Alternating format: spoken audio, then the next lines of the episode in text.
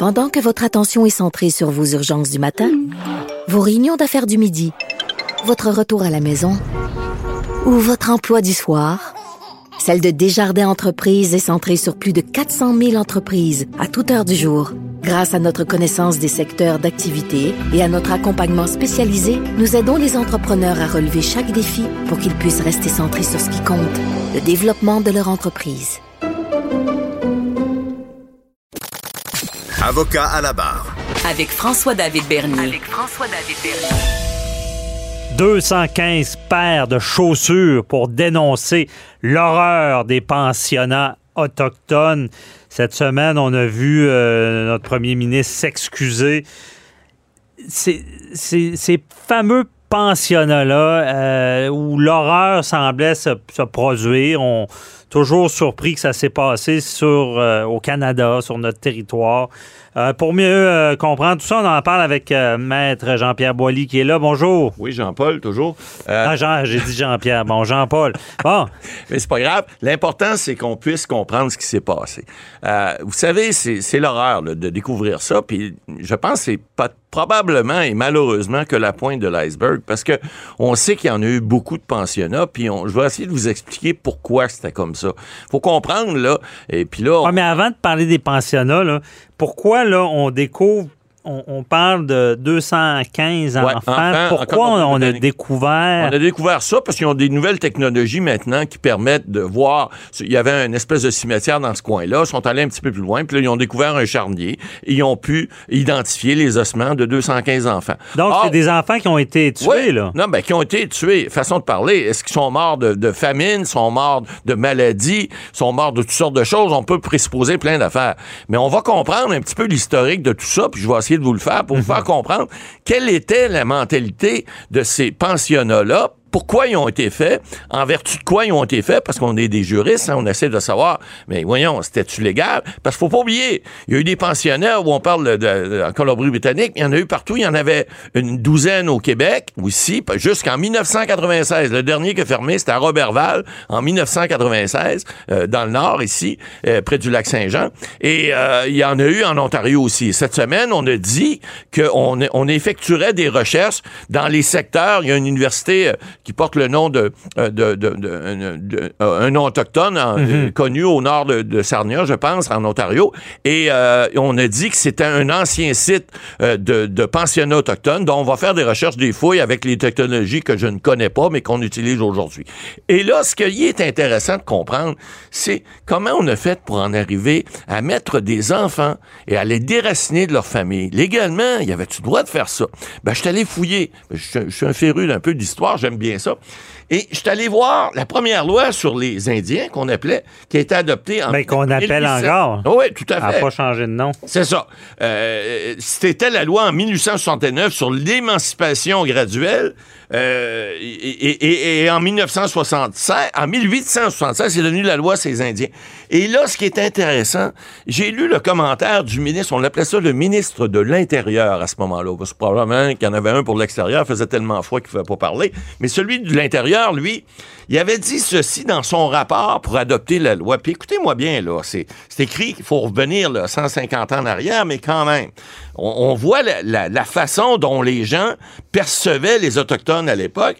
Et on dit, notre législation indienne repose sur le principe que les Autochtones doivent rester dans un statut de tutelle et être traités, comme des pupilles ou enfants de l'État. Imaginez, on prenait les Autochtones pour des enfants, donc on, on les considère pas comme des gens qui peuvent avoir un, un degré de discernement, être capable de, de, de prendre des décisions. Puis là, on dit plus loin, l'intérêt des Autochtones, comme celui de l'État, de l'État requiert que tous les efforts soient faits pour aider l'homme rouge, hein, les Autochtones, c'était les, peaux rouges qu'on appelait à l'époque, à sortir de sa condition de tutelle et de dépendance. Et il est clairement de notre savoir, parlant du, bon, du bon politicien de l'époque, et de notre devoir, de ne pas juste le savoir, le devoir de le préparer par l'éducation et tout autre moyen, à un plus haut degré de civilisation en l'encourageant à assumer les privilèges et les responsabilités d'une citoyenneté entière. Mhm. Hey, voulez-vous un chocolat au lait avec ça? C'est quelque chose d'absolument abominable, on dirait Oui. ça aujourd'hui. Ben, on, on travaillait à l'assimilation pure Oui. euh, de, de vouloir euh, enlever toute leur culture pour qu'ils soient euh, comme nous autres. Ca- carrément assimiler un peuple, carrément faire en sorte que, on a même dit euh, dans une autre loi en- en- qui été adoptée en 1885, on disait, on interdisait de- des cérémonies traditionnelles autochtones, c'était interdit, puis même l'obligation d'obtenir une autorisation pour porter des costumes en 1914. On adoptait ces lois-là réellement, c'était des députés de chez nous, des, Canadiens français, Canadiens anglais qui décidaient eux autres, ce qu'ils vivent, c'est pas correct. Nous, ce qu'on vit, c'est correct. On va vous assimiler. Lorsqu'aujourd'hui, on voit, là. Mais ça, ça date de. Parce que Ah on oui, sait que on- dans en droit, là, on a, je pense qu'on a appelé ça la conquête. Donc, Oui.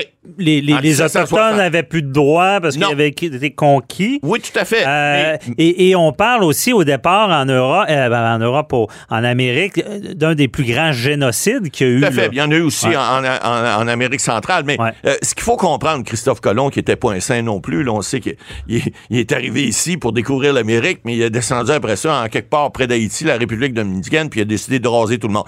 Mais là, on parle de 600-700 ans en arrière. Ouais. Maintenant, là, ce statut-là de, Eh, de, de, de- de- les gens qui étaient sous des réserves, écoutez, le droit de vote pour les Autochtones, on les appelait les Indiens à l'époque, ils ont eu droit de vote juste en 1960. Avant ça, il n'y avait pas le droit de vote. Il n'y avait pas le droit de citer au Canada. Il y avait droit d'être sur des réserves.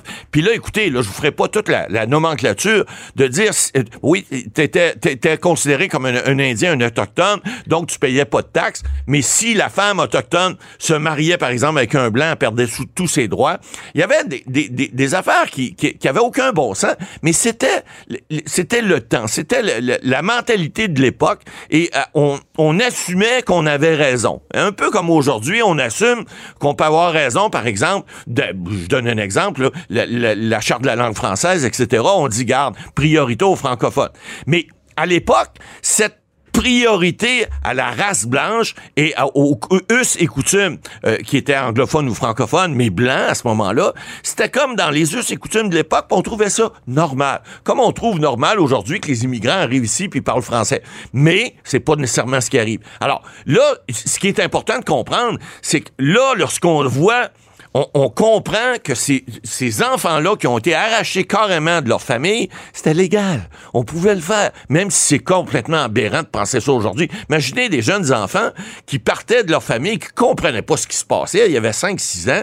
Ils se faisaient mettre dans ces pensionnats-là qui étaient carrément... Mais en se justifiant que ce- Oui. cet enfant-là allait grandir dans une société qui est mieux. Là. Ouais, qui va avoir des nouvelles règles, des nouvelles valeurs, qui va avoir. Écoutez, je veux pas dire Mais- que c'était pas des bonnes règles, c'était pas des bonnes valeurs, mais c'était complètement idiot, carrément. Mais on en sait-tu plus sur ces, ces, ces, ces ossements-là? Ben, Euh, je veux dire, des enfants, c'est fait pour grandir. C'est, comme pas normal qu'il y ait, Qu'il y en ait tant autant de, qu'ils soient morts dans des fausses communes. morts, des fausses communes. ouais. Dans des fausses communes, alors qu'on leur fait pas de sépulture, on, est-ce qu'on avisait les familles? On le sait pas, on va peut-être l'apprendre. Il y en a eu des commissions. Là, il y a eu la commission sur la réconciliation euh, qui, a, qui a été euh, ici au Québec là, depuis plusieurs années.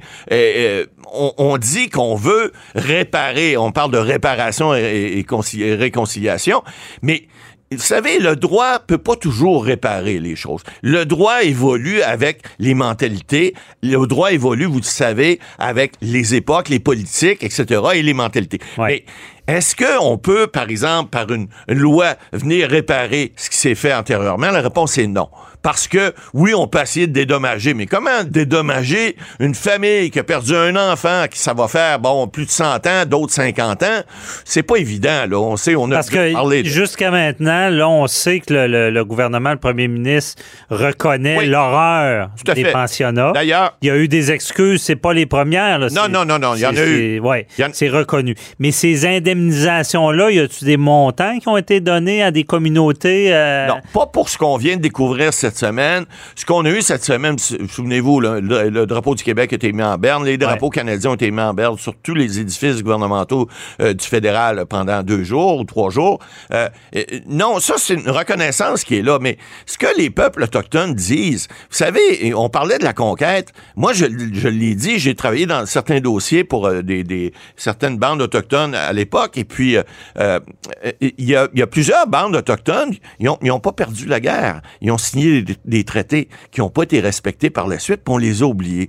Alors, c'est pour ça qu'on fait des revendications maintenant. Euh, les Premières Nations font des revendications parce qu'ils disent, hey, un instant, on a un papier ici qu'on a signé en 1800, en 1700 Dans, quelque. dans le fond, euh, tout à l'heure, je disais c'est le principe de la conquête en droit. C'est pas ça avec les Autochtones. Non, pas pour tous les peuples. Il y en a certains qui ont été conquis, mais d'autres, ils ont signé Pour des nos traités. éditeurs, c'est à cause qu'en droit international, il y a un Ouais. principe, la conquête. Si on l'a vu avec les Anglais lorsqu'ils ont instauré le droit Exact, ici, en à- 1760. au Québec, où est-ce qu'il y a, y eu conquête. Maintenant, c'est notre droit, Exact. nos règles s'appliquent. Bon, les- avec les Autochtones, certains ont été conquis en quelque sorte. Ouais.